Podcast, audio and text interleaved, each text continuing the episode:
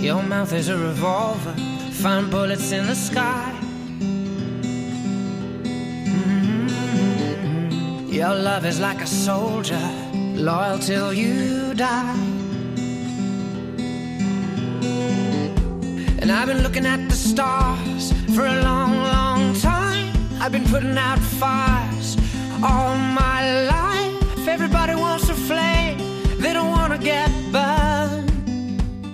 Comienza Mirada de Apóstol, un programa dirigido por el padre Miguel Segura.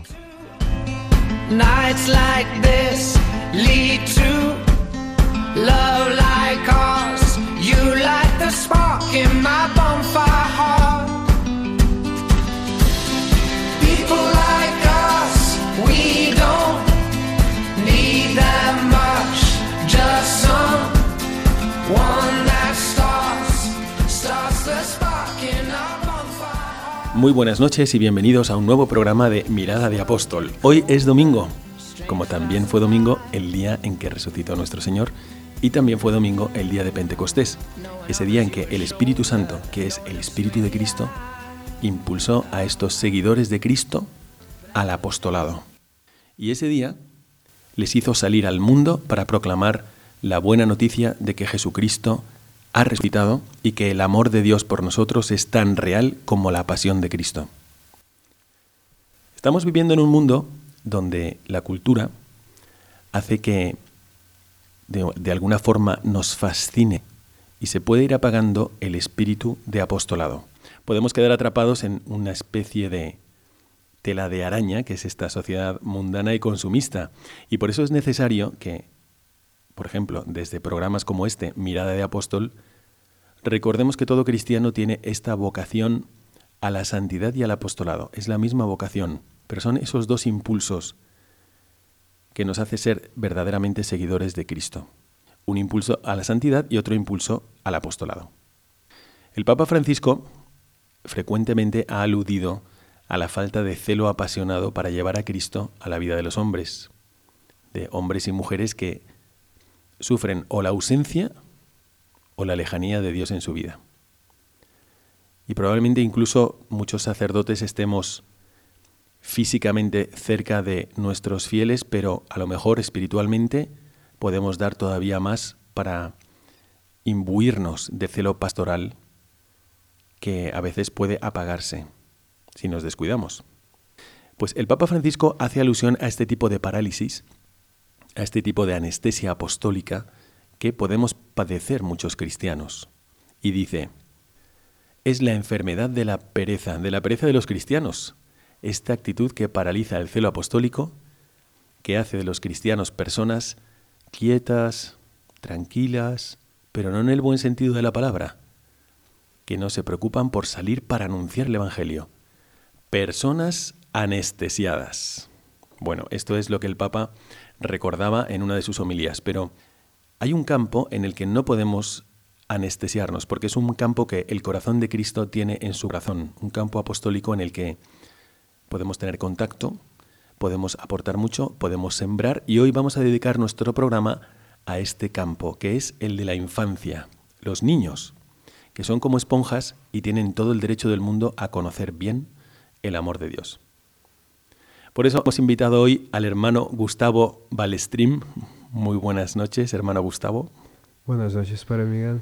Y vamos a tener un programa sobre consejos para evangelizar a los niños cómo aprovechar las ocasiones, que es lo que el hermano Gustavo, que está en un colegio aquí en Madrid, aunque él es de origen brasileño, está experimentando y está tratando de hacer llegar a los corazones de los niños con mucho éxito. Así que quedaos con nosotros porque dentro de poco empezamos la primera parte de nuestro programa y vamos a entrevistar al hermano Gustavo Balestrín.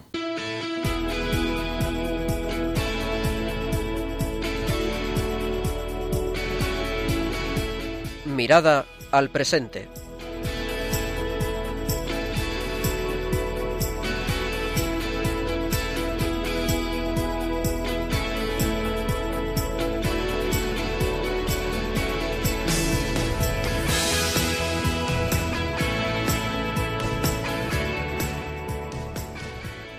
Comenzamos esta primera parte de nuestro programa, la mirada al presente.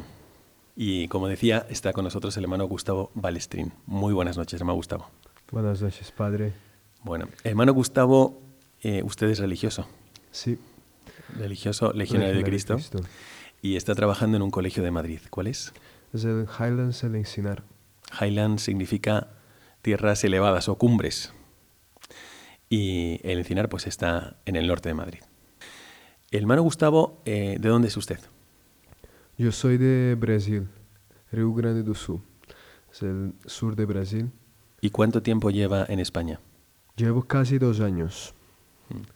Bueno, el hermano Gustavo, para nuestros oyentes que se preguntan, bueno, ¿a quién hemos traído hoy al programa?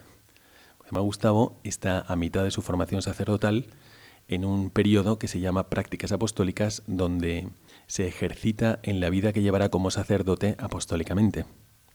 Pero antes ha, pasado por diferentes etapas de formación. Brevemente, díganos eh, cómo entró usted a la congregación y por dónde ha pasado hasta el momento en su formación. Yo empecé seminario en Brasil. Entré cuando tenía 13 años, en primero de la ESO. Terminé- seminario menor. Sí, seminario menor. Y terminé ahí la secundaria, el bachillerato.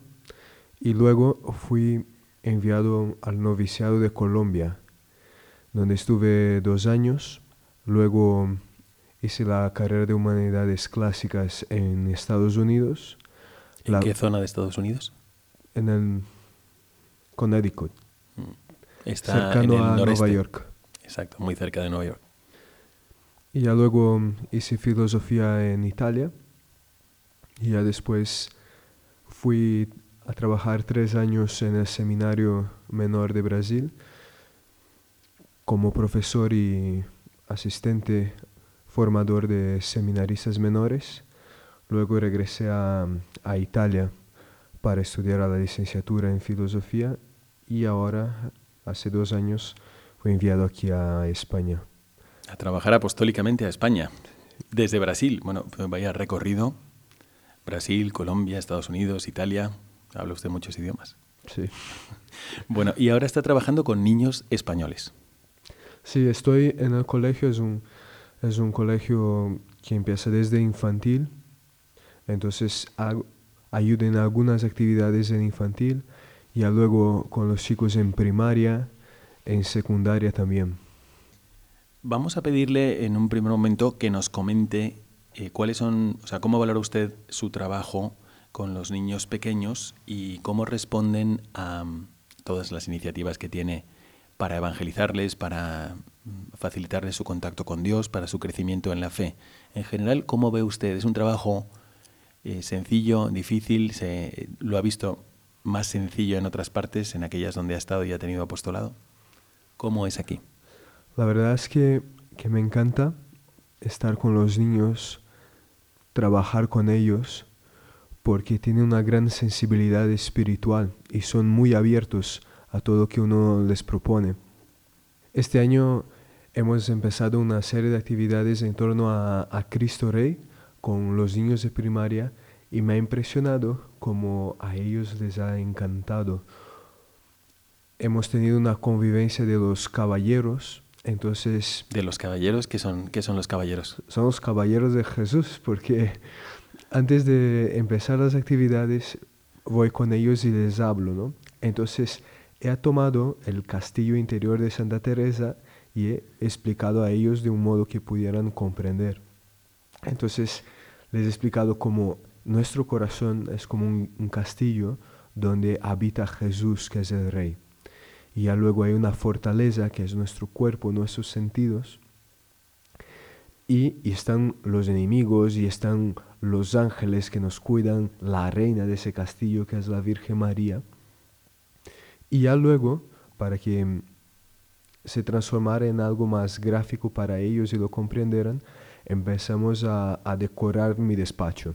Entonces mi despacho se transformó en una, en una gran fortaleza. ¿no? Entonces los niños empezaron a, a poner el papel de pared en formato de, de muralla. Ya luego construimos un castillo con 1300 palitos de lado. Y ya después hicimos... Para eso habría que comerse 300 helados. Eso es la parte lúdica. Sí. ¿no? Y ya después pintaron un dragón, dibujaron un dragón en la pared, colgamos un ángel que es nuestro protector, ahí está la imagen de la Virgen que es la reina. Y cuando bajo a los patios, muchas veces la primera pregunta de ellos cuando se acercan a mí, hermano, ¿qué vamos, qué vamos a hacer hoy? ¿Qué vamos a dibujar hoy? ¿No? ¿Cómo, ¿Cómo va el castillo? ¿No? ¿Cómo va la fortaleza? Y, y están todos así como motivados y, y, quieren participar. Entonces es algo muy bonito de los niños, como cuando se les abre una oportunidad donde pueden participar, ellos se involucran, se, se animan, entonces se le abre toda esa parte espiritual de ellos también. Porque ahí está en el despacho Jesús, que tiene su trono y está ahí con sus dos, velitas, ahí hay una espada, un escudo y tal, y lo ven y, vibran con eso. Y hay algo también, obviamente, como algo masculino, ¿no? En el corazón, con todo el tema de caballeros, de espada, de soldados, que les llama atención y, y que les hace vibrar por dentro. Hay personas que piensan que evangelizar o trabajar apostólicamente en la evangelización de los niños es algo muy difícil porque efectivamente tienes que hablar un idioma que no es para una mente adulta. Y al mismo tiempo también es verdad que todos nos damos cuenta de que los niños tienen una sensibilidad grandísima a lo que les podemos ofrecer y por eso hace falta tener una conciencia muy clara, una grandísima responsabilidad sabiendo que estás tocando terreno sagrado, como decía Jesucristo, sus ángeles están viendo el rostro de Dios. En la parte de mirada al magisterio vamos a profundizar un poquito sobre esto. Pero yo quería preguntarle, para todos aquellos oyentes que pueden decir, pues la verdad es que yo sí podría hacer un poco más en la evangelización de mis nietos, o en la evangelización de mis hijos, o en la evangelización de mis sobrinos. Eh, pero quería preguntarle, ¿cómo compartir o, cómo evangelizar a través de la sensibilidad de los niños? ¿Qué, ¿Qué momentos usted comparte con ellos? ¿Qué momentos aprovecha para evangelizar? Denos algunas ideas.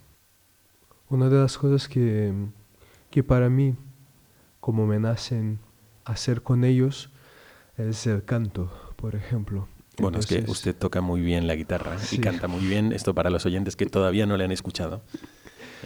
Y por ejemplo, hoy con, con las niñas de, de quinto de primaria, teníamos la misa de primer viernes del mes en el colegio. Entonces, las semanas anteriores estuvimos practicando una canción en inglés con ellas. If I were a butterfly, si yo fuera una mariposa, que habla como, como Dios Padre ha regalado a cada niño como un don especial y es su hijo independientemente de, de todo. Efectivamente. ¿No? Entonces decía la, la canción, ¿no? si yo fuera un, un, cocodrilo, te agradecería, Padre, porque me has dado un, una gran sonrisa. ¿no? Si yo fuera un oso con, con los pelos todos rudos, rudos pues te, agradecía por, te agradecería por esos pelos que me has dado. Y así, toda la canción hablando... De los animales, ¿no? Sí.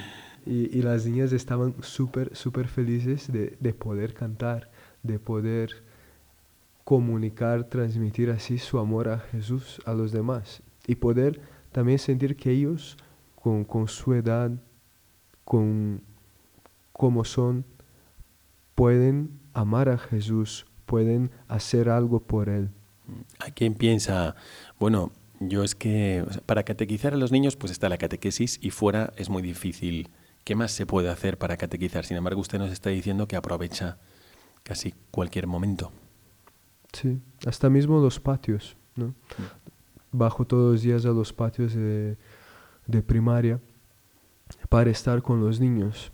Y ahí es que pasa de todo realmente, porque en el patio es como un gran campo, hay de guerra, de, es que son niños. de, de alegría, de, de, compartir, de jugar, y, y, todo sirve como, como una posibilidad ¿no? de, evangelizar. Desde el niño que cae en el suelo, entonces tú lo levantas y dices, ¿cómo estás? ¿Todo bien? O ve que el otro no ha, no ha pasado la, el balón, ¿no? Y está siempre... Chupando. Chupando ahí, haciendo un regateo y tal, y tú te, te acercas y dices, acuérdate, ¿no? De pasar, de hacer el otro feliz, comparte, ¿no? Entonces todo se transforma en un, un, medio de transmitir el Evangelio a ellos. Mm, hay que estar atento a las oportunidades entonces. Bueno, pero en concreto con los niños que mm, tienen una edad corta, eh, es muy importante hacer equipo con sus familias. No solamente cae bajo la responsabilidad del catequista, del párroco, del colegio, sino que realmente pues la parte más fuerte de la evangelización de un niño está en manos de las familias. ¿Cómo vive usted este aspecto y qué nos puede decir también para motivar a las mismas familias a que mm, hagan equipo con los otros formadores de sus hijos, de sus nietos, de sus sobrinos? Por ejemplo, en infantil algunas veces voy a cantar algunas canciones con los niños pequeños y, y también contarles algunas historias. Y enero tuvimos la semana vocacional en el colegio y las madres se ofrecieron a ayudarme. Entonces ellas estuvieron cogiendo los, los puppets. Hicieron los puppets como las marionetas, digamos. Las marionetas. Una para Jesús y otra de San Pedro. Ya luego construimos también un, barco y las madres me estuvieron ayudando a, a contar la vocación de San Pedro a los niños y ya después los subíamos en el barco, cantábamos con ellos todos en el barco y, se sentían que realmente ellos estaban en el barco con Jesús. Y es algo bonito de los niños también los cuentos, porque a través de los cuentos se, se les llega al corazón, al corazón, porque para un niño muchas veces imaginación y realidad es, es lo mismo, ¿no? porque ellos viven aquello que, están imaginando. Para nosotros es simplemente un, cuento, pero para ellos es la realidad porque se, se meten en, el cuento, lo viven, lo vibran y uno mira los ojos de ellos y, ve cómo, están ahí, cómo lo están viviendo. ¿no? Y, y decíamos, ¿no? Por ejemplo, ¿no? para ellos llamar a los peces, ¿no? que San Pedro no conseguía pescar, y entonces vamos a llamar a los peces y todos, y todos los niños miraban abajo y empezaban pececillos, pececillos. Y ahí estaban todos metidos, metidos en el cuento. Y después cantando con Jesús en la barca, saludando a Jesús, ¿no? que, que les quería abrazar y dar un beso. Mm. Bueno, es que realmente los niños son influenciables y esto es algo que pues tiene uno que tener en cuenta máximamente. Qué grandísima responsabilidad tienen los padres, pero no solo los padres, también los educadores, al tratar con los niños. Son influenciables, pero si uno se da cuenta, todo lo que el Evangelio propone, todo, todo aquello a lo que te hace mirar, el horizonte que te pone por delante, incluso explicado modo niño, es maravilloso.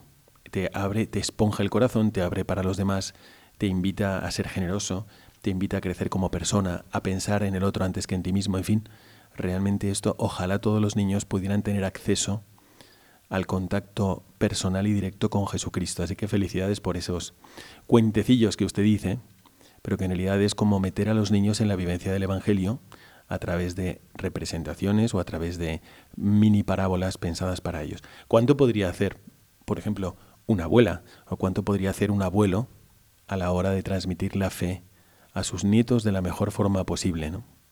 Ahí hay un campo de apostolado para todos los cristianos que tenéis la gracia de Dios de ver a los hijos de, vuestros hijos, a los hijos de sus hijos los verán en torno a su mesa. Bueno, pues así.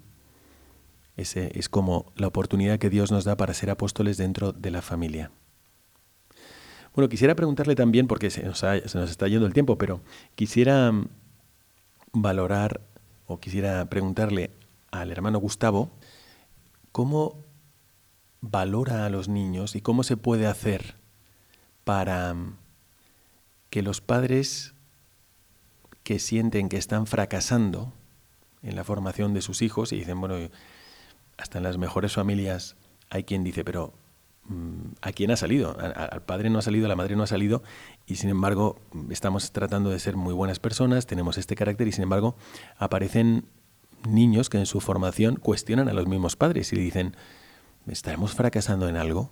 ¿Qué es lo que estamos haciendo mal? Y pues a lo mejor no hay nada que hacer, ¿no?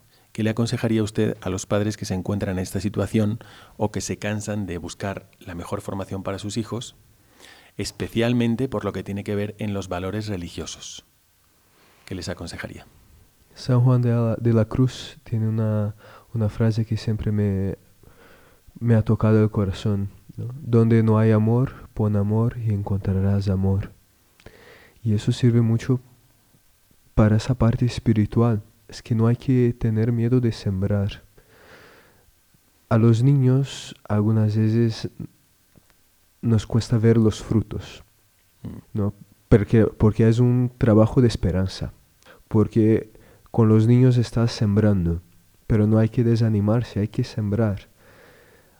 Hay que repetir las cosas de una vez, de un modo, de otro, aprovechar la- las circunstancias. ¿no? Algunas veces ya cuando empiezan a ser adolescentes, ahí también saber el cuándo, porque algunas veces cuando están metidos ahí en su cuarto, cuando se les se pone un poco más encerrados en su mundo, pues obviamente no van a recibir. Pero ya luego el, el hecho de acercarse a, él, a ellos y hablar con ellos y poner en sus corazones grandes ideales, eso les mueve. Hay una, una frase en latín también que esos días ha estado como en mi corazón, el sursum corda, el levantemos el corazón. Ha estado como presente eh, en, en mi interior, ¿no? Y ese sursum corda, ese levantemos el corazón, es eso, es no perder la esperanza de, de sembrar, de poner metas elevadas a ellos, que sus corazones vibren por las cosas grandes de la vida. Bueno, voy a, vamos a tener que ir aterrizando esta primera parte del programa porque se nos está yendo, pero de aquí a final de curso, ¿qué actividades eh, tiene usted, por ejemplo, para que le encomendemos y para que nos sugiera, bueno, qué, qué actividades podríamos replicar en nuestra casa o en nuestra parroquia, en nuestro grupo parroquial? ¿Hay alguna actividad que usted quiera señalar que usted piensa que es importante para evangelizar o que especialmente llega más profundamente al alma de los niños? Con los chicos mayores de, de secundaria hemos ido a misiones el año pasado y yo Pero ¿de qué edad estamos hablando, más o menos? 15 años Mm. hemos ido de misiones con ellos y yo he visto que, que ha dejado una marca en el corazón de ellos. El, ver la necesidad de la gente, el poder ayudar a, a los sacerdotes también de un modo más cercano en, en las celebraciones, el estar en adoración acompañando a Jesús ahí desde las 10 de la noche hasta las 8 de la mañana.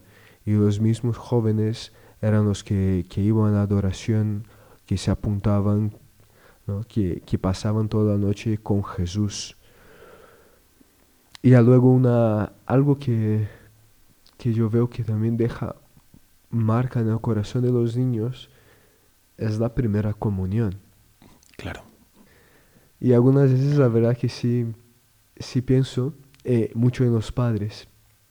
De tal vez como los padres podrían estar más cercanos preparando el corazón de su hijo para recibir la primera comunión.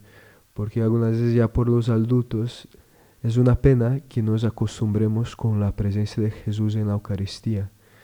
Pero esos niños lo reciben, le quieren recibir con tanta ilusión, con tanto amor,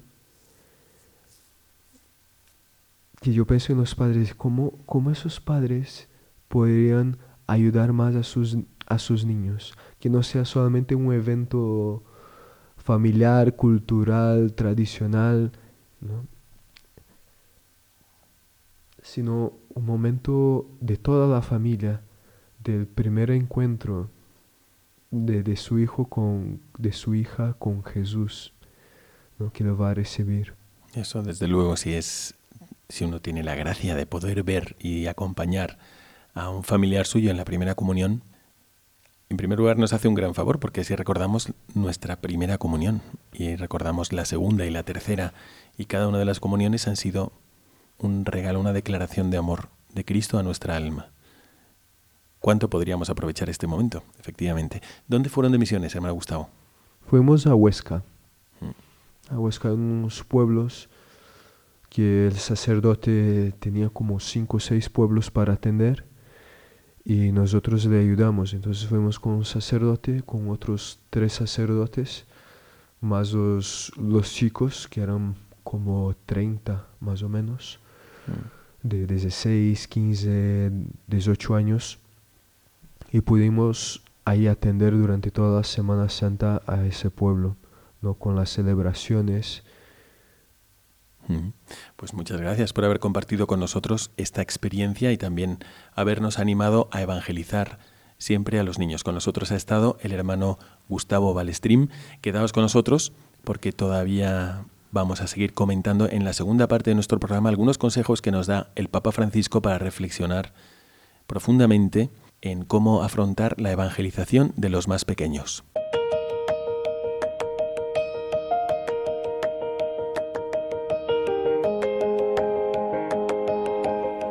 Mirada al Magisterio.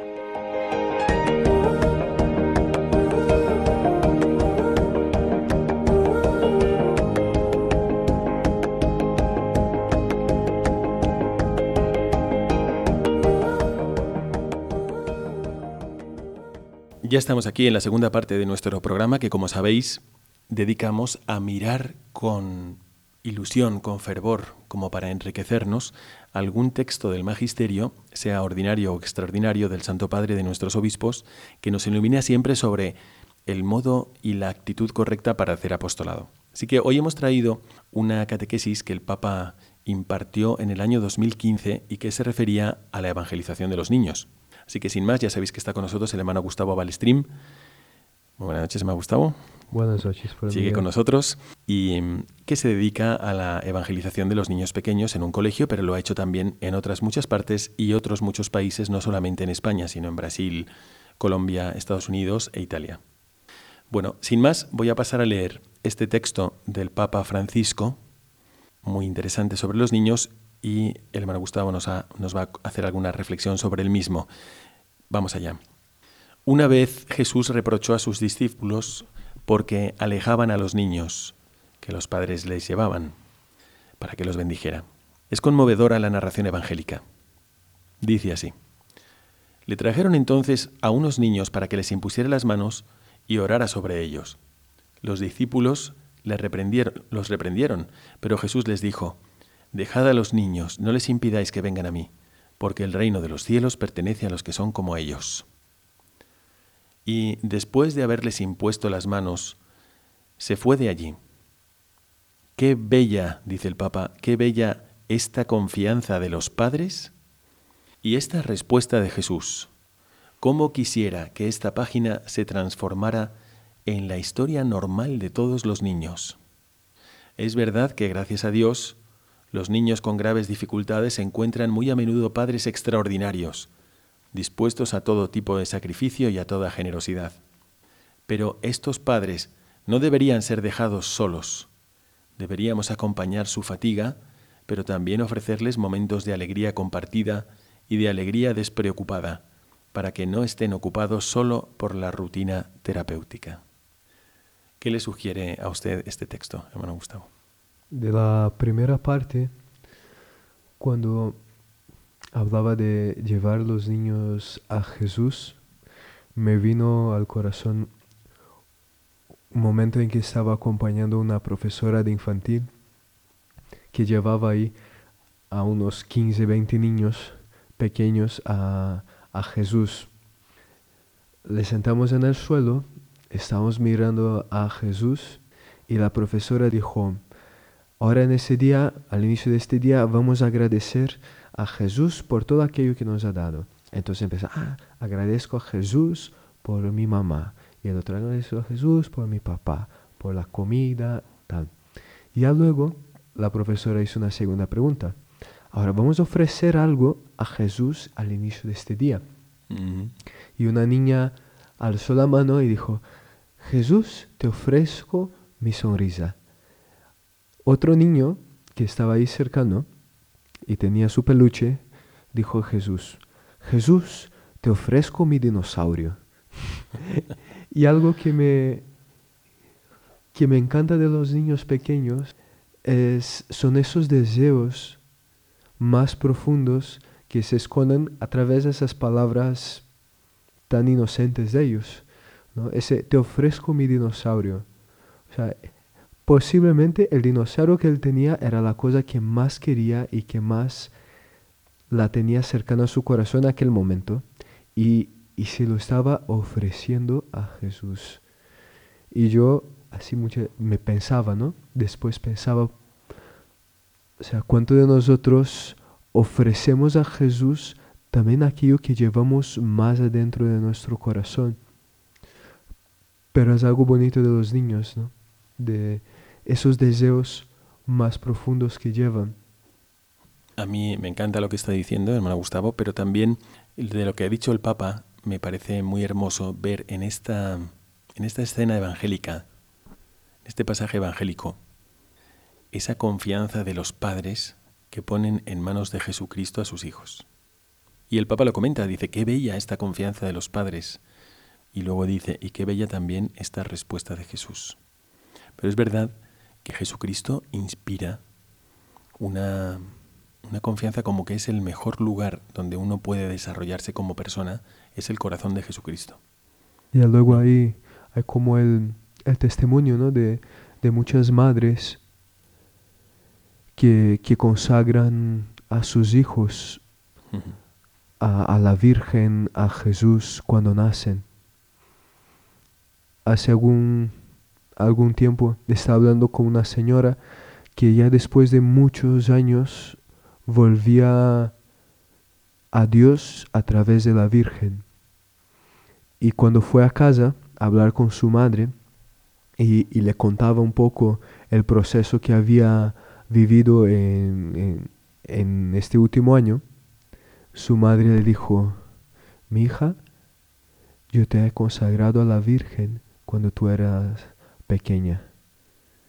Entonces, a mí me quedó también en el corazón eh, esa bendición de- del Padre, de los padres a los hijos, es entregar los hijos a Jesús. Y que como la Virgen, como Jesús, de verdad los acogen y los llevan de modo especial en sus corazones. Y como algunas veces en la vida puede haber esos desvíos ¿no? de- del camino, pero de algún otro modo vuelven, vuelven a la casa del Padre, ¿no? por las manos de la Virgen, que nos conduce a Jesús. Me parece muy, muy atinado. Quiero al menos leer un párrafo más sobre esta catequesis del Santo Padre, del Papa Francisco, que hace esta puntualización. Dice, demasiado a menudo sobre los niños recaen los efectos de vidas desgastadas por un trabajo precario y mal pagado, por horarios insostenibles, por transportes ineficientes, pero los niños pagan también el precio de uniones inmaduras y de separaciones irresponsables. Son las primeras víctimas. Sufren los resultados de la cultura de los derechos subjetivos exasperados y se transforman luego en los hijos más precoces. A menudo absorben violencia que no están en condiciones de digerir y bajo los ojos de los grandes están obligados a acostumbrarse a la degradación. ¿Qué le parece este texto del Papa? Los diferentes sitios que he ido, sí he sentido eso que el Papa habla, de cómo un divorcio, como un momento difícil, familiar, en el cual los padres no acompañan a sus hijos, cómo eso va afectando al niño. Bueno, No. Creo que todos somos conscientes de esto, ¿no? hasta mismo académicamente, pero ya luego espiritualmente, ¿no? Académicamente no hay rendimiento porque se quedan preocupados, porque no, no duermen bien por la noche, pero ya luego espiritualmente porque como se encierra su corazón en su mundo y les es- hace muy difícil salir, salir de ahí. Y estando con ellos, muchas veces el vivir ese momento con ellos también es como acercarse a ellos, escuchar lo que llevan dentro, simplemente acompañarles ahí cuando están llorando. Mm. Qué duro. Y es duro.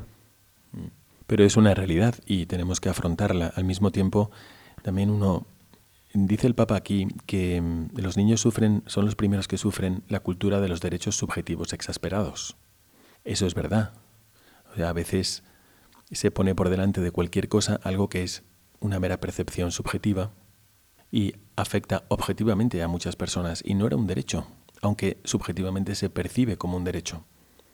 Yo tengo derecho a, no sé, tengo derecho a ser feliz por encima de todo, incluso por la felicidad, sobre la felicidad de mis hijos o, o de mi familia. Y efectivamente eso está ahí, eso está en el ambiente, se respira y uno puede decir, oye, yo ahora estoy absorbiendo como si fuesen derechos inviolables cosas que son solamente percepciones subjetivas mías. Eso es algo contra lo que el Papa nos advierte, ¿no? Una cosa que también veo es, es como padres hay que cuidar mucho las proyecciones que hacen sobre los hijos. Me acuerdo de un padre que quería mucho que su hijo fuera jugador de fútbol. Y, y cómo dedicó esfuerzo cómo hizo que su hijo cambiase de, escuela, cómo le sometió a una exigencia o a un horario muy fuerte. Y yo veía al niño y veía que le estaba haciendo daño y, el padre no era capaz de, verlo, por más que intentaba hablar con él, porque era su proyección, porque lo que él no, no había tenido de niño, que era un padre cercano que le apoyara y le valorara por sus cualidades y tal, él lo estaba reflejando eso en su hijo. Él quería que su hijo fuera un jugador de fútbol, pero el niño no. Y el niño se sentía frustrado al mismo tiempo porque no lograba ser aquello que, su padre quería que él fuera. Mm. Es verdad, pues hay que tener mucho cuidado con esto y, bueno, pedirle gracia a Dios para saber cómo educar bien a los hijos y no dejarse llevar por la línea subjetiva, sino también ser que nuestros juicios sean acordes con la realidad. Eso es ser objetivo. Bueno, también dice el Papa al final que mm, por lo que ven los niños, a veces en nosotros mismos, en sus familiares, pues algún tipo de violencia o verbal o física y que no están en condiciones de digerir, o a lo mejor también en los medios de comunicación social, que se van acostumbrando a la degradación. A mí esto me parece interesante y me parece muy importante para una pre-evangelización, porque cuanto más el alma está habituada a saborear lo bello y lo bueno, está más abierta a Dios. Pero mientras más está el alma acostumbrada a, a vivir entre lo burdo y lo bajo, pues menos abierta está a la trascendencia y a Dios. ¿No piensa usted que puede estar pasando que algunos niños sin querer y sin que sus padres tampoco lo piensen, pero se están acostumbrando a una degradación ambiental circundante? Sí lo veo y, y un poco por la, la experiencia que he tenido, mucho de eso termina entrando por los amigos y en esos últimos años por el celular. El móvil. Por el móvil porque los niños ahí con las canciones, muchas veces el mismo reggaetón, algunas canciones que terminan bueno, efectivamente, son, son, Yo recuerdo que, a propósito de esto, perdone, yo le decía, cuando los chicos ponían alguna canción, recuerdo cuando trabajaba yo en un bachillerato y ponían reggaetón o música parecida, le decía, mira, te dejo que la pongas si eres capaz de llamar a tu madre y repetir la letra sin la melodía. Y decían, no, no, yo eso no lo hago. ¿Ves? Porque efectivamente son canciones que no apelan a lo noble del ser humano, no apelan a lo hermoso del ser humano. Sí, es otra línea, ¿no? Sí. Muchas veces cuando yo también hago esa pregunta, ellos me dicen, no, es que estamos solamente por el ritmo. Puede ser, pero la cosa es que se va quedando en el corazón las palabras y no solamente el ritmo. Hay que ir educando también a los, a, los sentidos, ¿no? Estuvimos anteriormente hablando sobre la sensibilidad de los niños, que los niños son sensibles a los valores espirituales, a los valores humanos, y esa sensibilidad tiene que ser educada, no, no puede deja, dejar de, de ser cultivada con el pasar del tiempo. Y ahí entra la música, ahí entra lo que ven, ¿no? ahí entra los amigos que tienen. Qué bien. Bueno, pues que yo creo que han sido unos, unos consejos muy interesantes y al mismo tiempo el escuchar al Papa poner en valor esto, la confianza de los padres con Jesús, la respuesta tan hermosa de Jesús, la um, advertencia también del Papa de tener cuidado con esta, eh, esta actitud de valorar como si fuesen absolutos derechos que en realidad solamente son subjetivos y además están exasperados, o también esa realidad de que los niños pueden acostumbrarse, si nos damos cuenta, a la degradación, pues nos van a servir mucho a la hora de trabajar en la evangelización de los niños. Así que muchas gracias por haber comentado esto con nosotros, hermano Gustavo. Ahora vamos a pasar a la última parte del programa, nos quedan solo unos minutos, pero queremos comentar con vosotros cómo ser apóstoles a futuro, especialmente en este campo.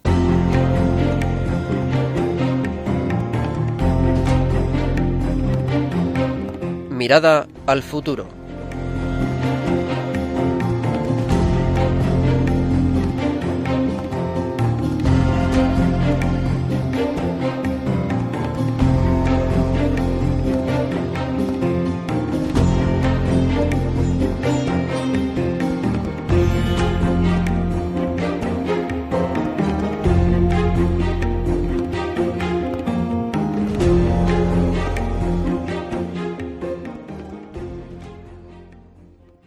Y comenzamos la última parte de nuestro programa, la mirada al futuro, y le voy a pasar la palabra al hermano Gustavo sobre qué es lo que podríamos hacer si estamos en una circunstancia de tener en nuestra familia pues a un niño pequeño o por ejemplo tenemos sea un hijo, sea un nieto, sea un sobrino, empiezan las vacaciones de Semana Santa, las de Pascua o no sé, a lo mejor estoy en Valencia y entonces también tenemos de por medio las fallas y en fin, o en Sevilla, y son momentos donde es verdad que se acercan los niños, pero ahora mismo estamos todavía en cuaresma.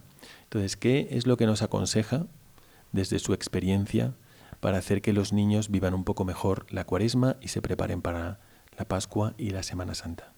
Volviendo a, a las palabras de, de San Juan de la Cruz, donde no hay amor, pon amor y encontrarás amor. Y así con, con, todas las cosas un poco de la vida.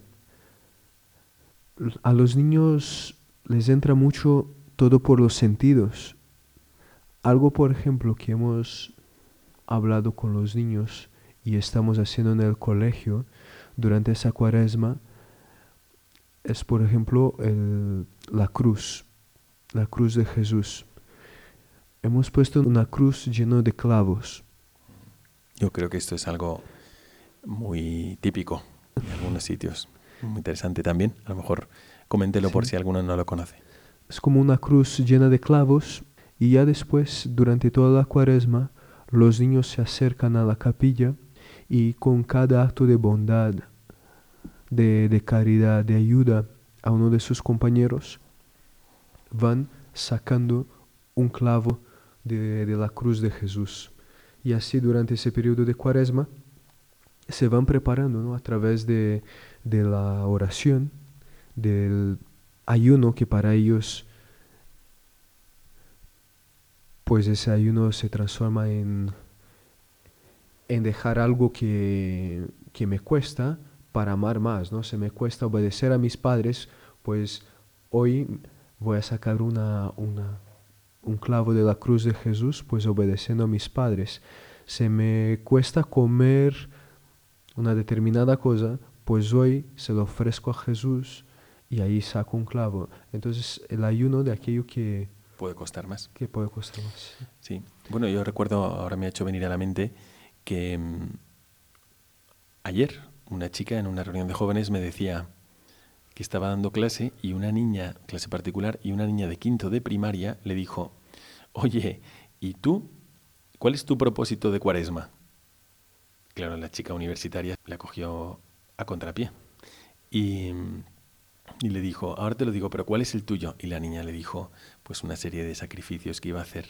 Se ve que se lo acababan de explicar y ella estaba muy contenta y quería saber, se suponía que todos los demás tenían sus propósitos de cuaresma. Entonces a lo mejor también el hecho de que como padre de familia, como abuelo, como abuela, digáis en algún momento en la mesa, bueno, pues yo de propósito de cuaresma tengo, a lo mejor no te pueden imitar, pero se les va a quedar para siempre que tú tenías una actitud diferente en la cuaresma y que te sumabas a este esfuerzo estético que la Iglesia nos propone para preparar mejor la Semana Santa.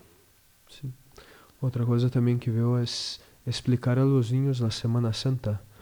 En las diferentes celebraciones que vamos teniendo, algunas veces damos por supuesto que, que los niños saben porque nosotros ya hemos vivido muchas veces, pero los niños no, hay que, hay que explicarlos, porque todo entra a través de los sentidos en ellos.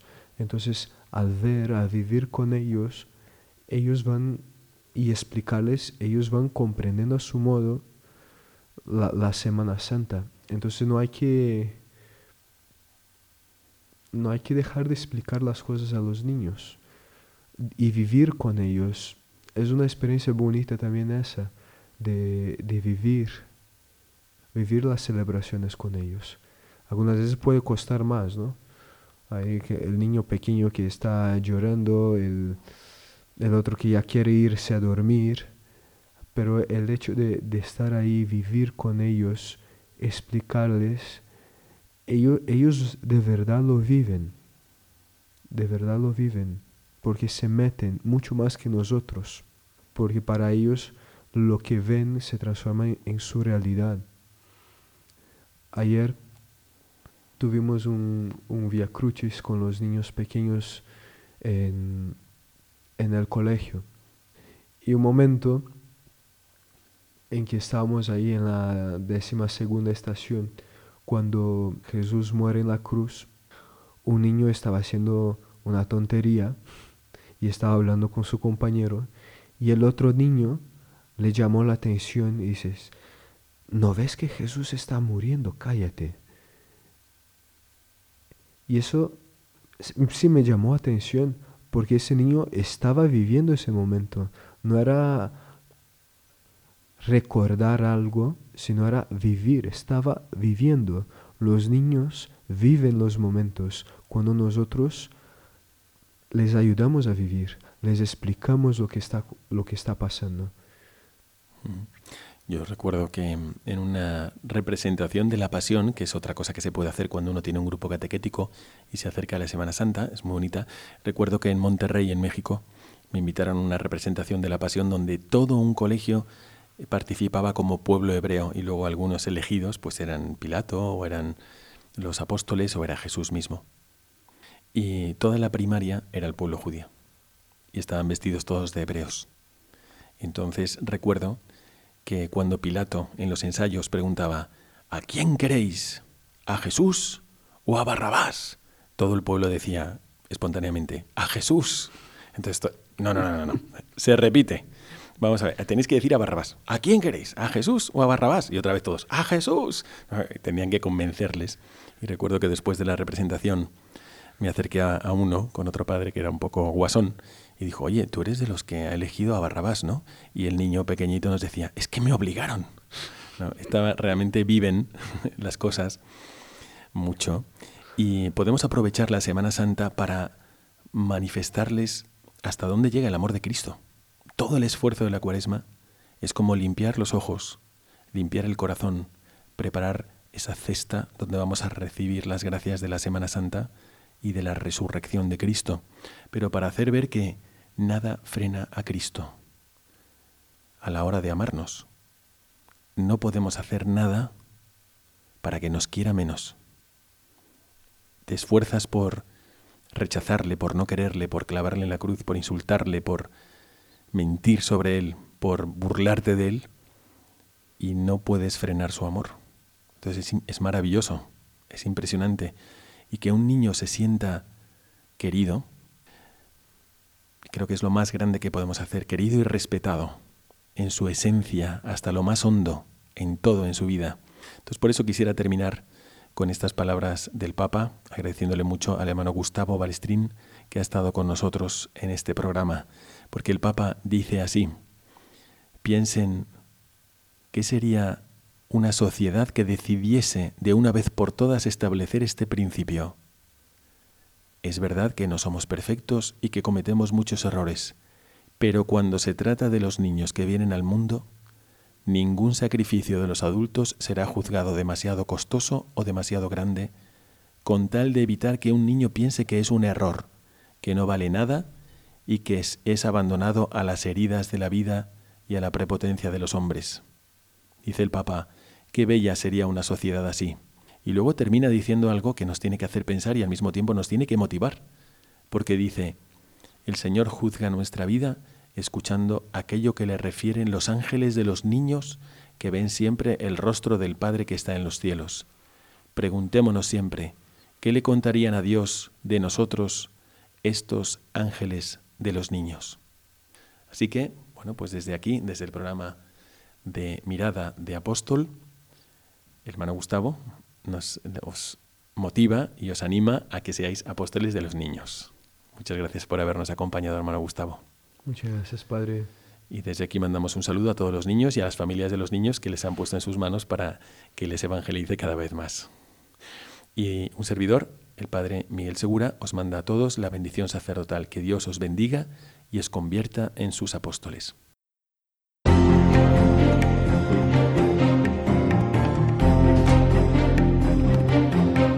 Mirada al futuro.